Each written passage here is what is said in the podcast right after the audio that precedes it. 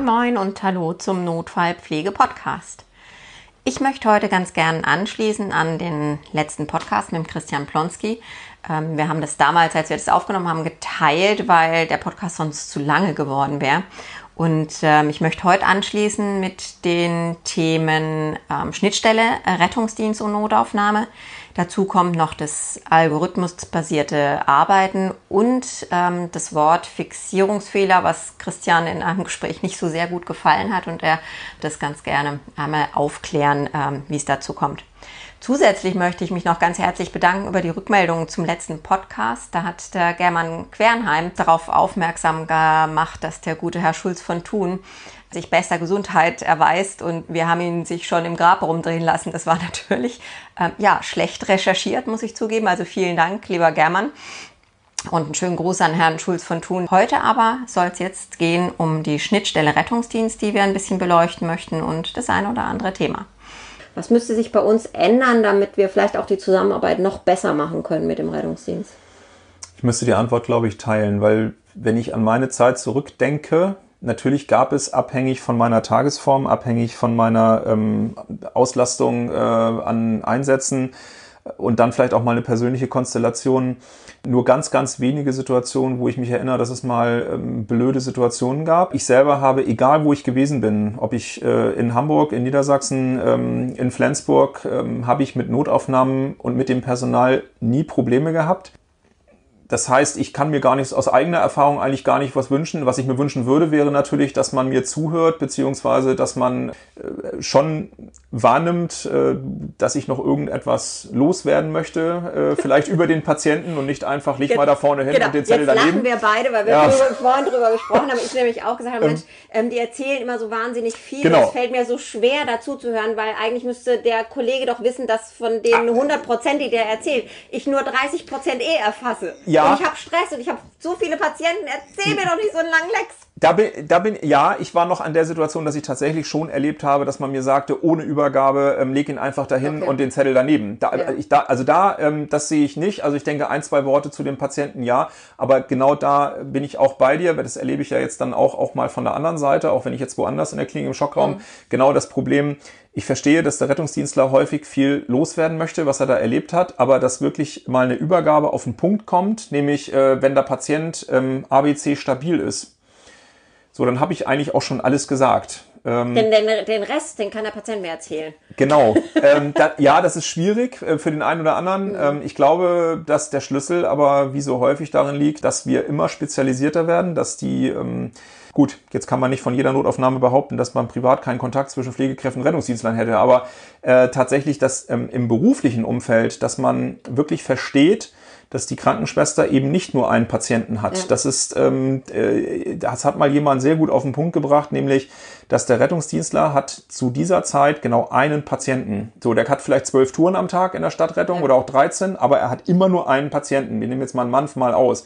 Die Schwester bei euch äh, hat vielleicht drei, vier Patienten gleichzeitig und hat schon zwei angekündigt. Und jetzt kommt noch der Rettungsdienstler, der mit einem kreislaufstabilen und auch atmungsstabilen, ABC-stabilen Patienten kommt und sie dann noch voll quatscht gut gemeint äh, im Sinne des Patienten, aber das also die, die, da fehlt dann auch so die Empathie, aber auch die Erfahrung des Berufsbildes äh, auf der anderen Seite. Ähm Liegt das dann ein bisschen daran, dass vielleicht sonst die Arbeit des Rettungsdienstes äh, ähm, von dem Rettungsdienst selber als nicht so wertig angesehen wird?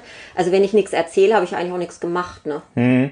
Also ich, ja, also was ich glaube ich, also was ich raushöre in vielen Fortbildungen, was vielleicht etwas wäre, wo man wirklich was ändern könnte, wäre, dass die Rettungsdienstmitarbeitenden offensichtlich die Erfahrung machen, es zumindest so wahrnehmen, dass vielleicht nicht alle, aber ein Teil des Pflegepersonals sich ein bisschen wie die Qualitätssicherung des Rettungsdienstes äh, verstehen. Okay. Und anhand von Protokoll und Übergabe dann so fragen, warum hast du nicht XY oder wieso ja. hast du XY?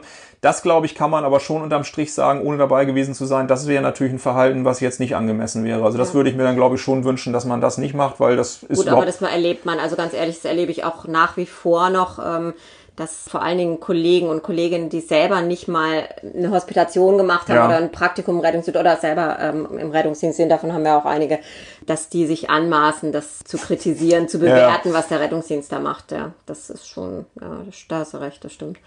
Also das kann man sicherlich den Leuten nochmal erzählen, dass sie da vielleicht ein bisschen vorsichtiger sind.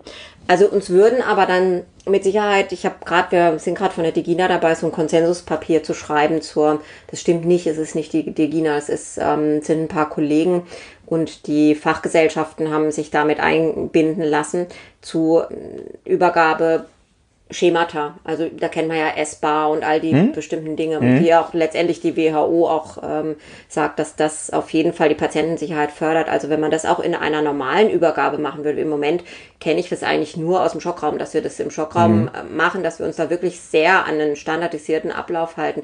Das könnte man vielleicht in einer normalen Übergabe auch machen, dann würde man noch ein bisschen mehr auf eine sachlichere Ebene kommen. Und dann wäre es vor allen Dingen ja auch begrenzt. Ja, ja definitiv. Also bin ich komplett dabei. Also das gibt's auch. In den skandinavischen Ländern, die machen es ja auch sehr ähnlich, definitiv.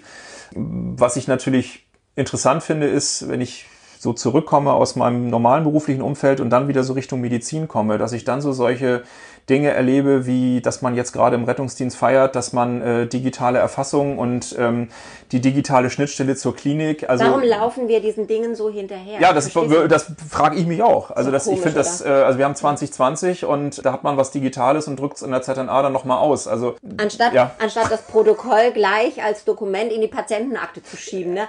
Es also geht ja alles. In Dänemark sieht ne? die ersteinschätzende äh, äh, Pflegekraft bereits schon die Daten aus dem Rettungswagen. Also das sieht ja. sie bei sich im, äh, ja klar, also das, das ist da jetzt nicht neu. Ne? Ähm, ja. Wundert mich auch. Äh, ich bin bei den Schemata, bin ich bei dir. Was ich sagen wollte, was ich aber auch erlebe, ist der schlechte Umgang und auch das schlechte ähm, Trainieren und Lernen im Umgang mit Schemata und Algorithmen. Da erlebe ich relativ häufig, dass der Rettungsdienst da schlecht ist bei der sehr stringenten Anwendung von solchen Schemata. In der Luftfahrt ist das gang und gäbe. Ich will auch nicht immer die Luftfahrt, die wird auch immer dazu sehr lange mhm. und sehr oft zitiert. Aber es gibt mittlerweile so viele Bereiche, die mit Schemata arbeiten, aber dieses algorithmenbasierte Arbeiten bietet auch Gefahren. Ich bin dafür.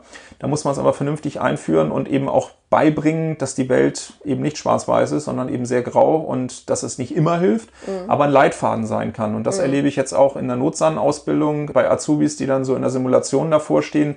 Also das ist schon manchmal erschreckend, wie wenig links und rechts dann im Kopf noch möglich ist, weil man so gedrillt wird auf diese Schemata. Okay, da fällt mir jetzt was ein. Ich glaube, das hast du auch extrem kritisiert. Da musst du noch was zu sagen. Mir fällt, wie du das gerade sagst, dieses Wort Fixierungsfehler ein. Oh. Ich glaube, genau, ah ja, genau, das war deine Reaktion, weil das kennen ja. wir ja auch, dieses, und es passt jetzt tatsächlich da auch. Also irgendwie mhm. Fixierungsfehler, du haftest an einem fest. Ich bis heute, nein, bis zu dem Zeitpunkt, wo du gesagt hast oder zu verstehen gegeben hast, dass du oh, davon ja. genervt bist. Ja. Das musst du mir jetzt nochmal erklären. Warum bist du von dem Wort Fixierungsfehler so genervt? Äh, mich nervt ein bisschen, dass diese Crew Resource Management, die es äh, schon ewige Zeiten in der Luftfahrt gibt, von der man übrigens in der Luftfahrt schon lange wieder in dem Maße, wie man es jetzt in der Medizin macht, wieder ein bisschen zurückgeht, dass man jetzt vieles neu erfindet. Und die Fehlerart, die da beschrieben wird mit dem Fixierungsfehler, da weiß ich schon, was gemeint ist, aber diese Fehlerart, Fixierungsfehler, die gibt es in der Psychologie so nicht. Mhm. Gemeint ist der Bestätigungsfehler. Und wenn ich dann so eine Karte lese, so eine Checkliste, Liste vermeide Fixierungsfehler, dann ist es halt erstens ähm, fachlich nicht ganz korrekt. Das zweite ist, ich kann Fixierungsfehler alleine als Mensch so gar nicht einfach vermeiden. Das, es geht um den Bestätigungsfehler. Und was ist ein Bestätigungsfehler? Genau. Der Bestätigungsfehler ist der, dass du, wenn du von etwas, du hast eine Annahme, dass der Patient beispielsweise jetzt ein C-Problem hat, dann bist du als Mensch, egal wer jetzt, ob du oder ich oder wie auch immer, als Mensch sind wir so veranlagt, dass wir Informationen sammeln, um diese Annahme zu bestätigen. Und wir arbeiten nicht intuitiv, wie es die Wissenschaft tut, nämlich versucht zu falsifizieren. Das mhm, heißt, mhm. ich ähm, versuche nicht Dinge zu finden, die meine Annahme widerlegen, sondern ich suche automatisch nach Dingen, die das bestätigen. Das geht manchmal so weit, dass ich sogar falsifizierende Informationen. Ganz genau, exakt. Ja. Und so bin ich auch ein Riesengegner von diesen Einsatzstichworten im Rettungsdienst wie ähm, ACS oder Brustschmerz. Ähm, Brustschmerz ist schon vielleicht ein bisschen besser, aber das kann dich in diese ähm, Situation bringen, dass ich dann wirklich nur das suche automatisch. Und das klingt jetzt so aktiv. Das mhm. passiert unterbewusst oder vorbewusst, ähm, wenn man genau sein will. Das fällt mir aber sehr schwer, das zu unterbinden. Das ist gut, das in so ein Teamtraining mit einfließen zu lassen. Das heißt, habe ich eine andere Wahrnehmung vom Problem des Patienten als ja. gerade mein Teamleiter, ja. dann weise ich ihn darauf hin. Aber ich für mich, diese Botschaft vermeide Fixierungsfehler, das ist halt was, ähm, das bringt mir nichts. Ja, ja. Also ich habe, ähm, wir haben in diesem Konsensuspapier zum zu dieser Übergabegeschichte haben wir auch ziemlich lange diskutiert. Da war mal war am Anfang noch so ein Passus drin, dass man den Rettungsdienst auffordern sollte, so ihre ihren, ihre Verdachtsdiagnose oder sowas zu sagen. Und ich fand das total schlecht, weil ich gesagt habe, also wenn der Rettungsdienst mir jetzt sagt, das das ist es, und ich merke das auch oft, also die kommen mit, das ist, was weiß ich, Verdacht auf TVT und aber, also das, das steckt schon so in eine Schublade und ich gucke gar nicht mehr rechts und links. Also ich finde, das Fixierungsfeld ist jetzt vielleicht ein bisschen weiter rein, aber es bringt mich so in eine Richtung und ich falsifiziere nicht mehr, sondern ich gehe in die Richtung und gucke die Bestätigung dazu. Das ist auch eigentlich ja. das Gleiche, ne? Ja, eigentlich ist, genau, eigentlich ist das Gleiche. In anderen ähm, Entscheidungsgremien, wie zum Beispiel Führungsstäben, ähm, die unter hohem Zeitdruck relevante Informationen äh, erfassen und dann bewerten müssen, da macht man es tatsächlich so, dass man die Informationen ähm, als Lagevortrag ja im Grunde vorgetragen bekommt aber dann tatsächlich auch als Lagevortrag ohne eine Wertung darin. Das heißt, ich beschreibe, das könnte ich als Rettungsdienst ja tun, ähm, wir sind der Meinung gewesen in unserer Behandlung, dass es Folgendes gewesen ist, aus den und den Gründen und wir haben das und das getan.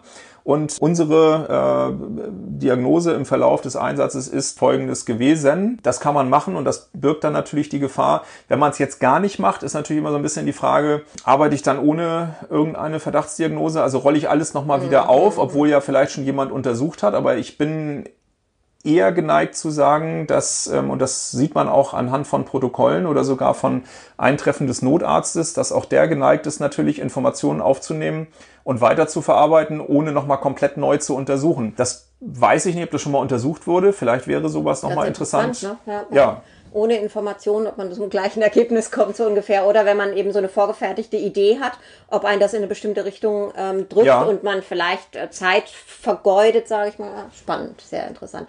Also ich stelle schon fest, wir haben, glaube ich, noch eine Million Themen, über die wir sprechen können. Ja. Aber jetzt machen wir erstmal machen wir ja. erstmal Schluss. Ganz, ganz herzlichen Dank. Ich danke.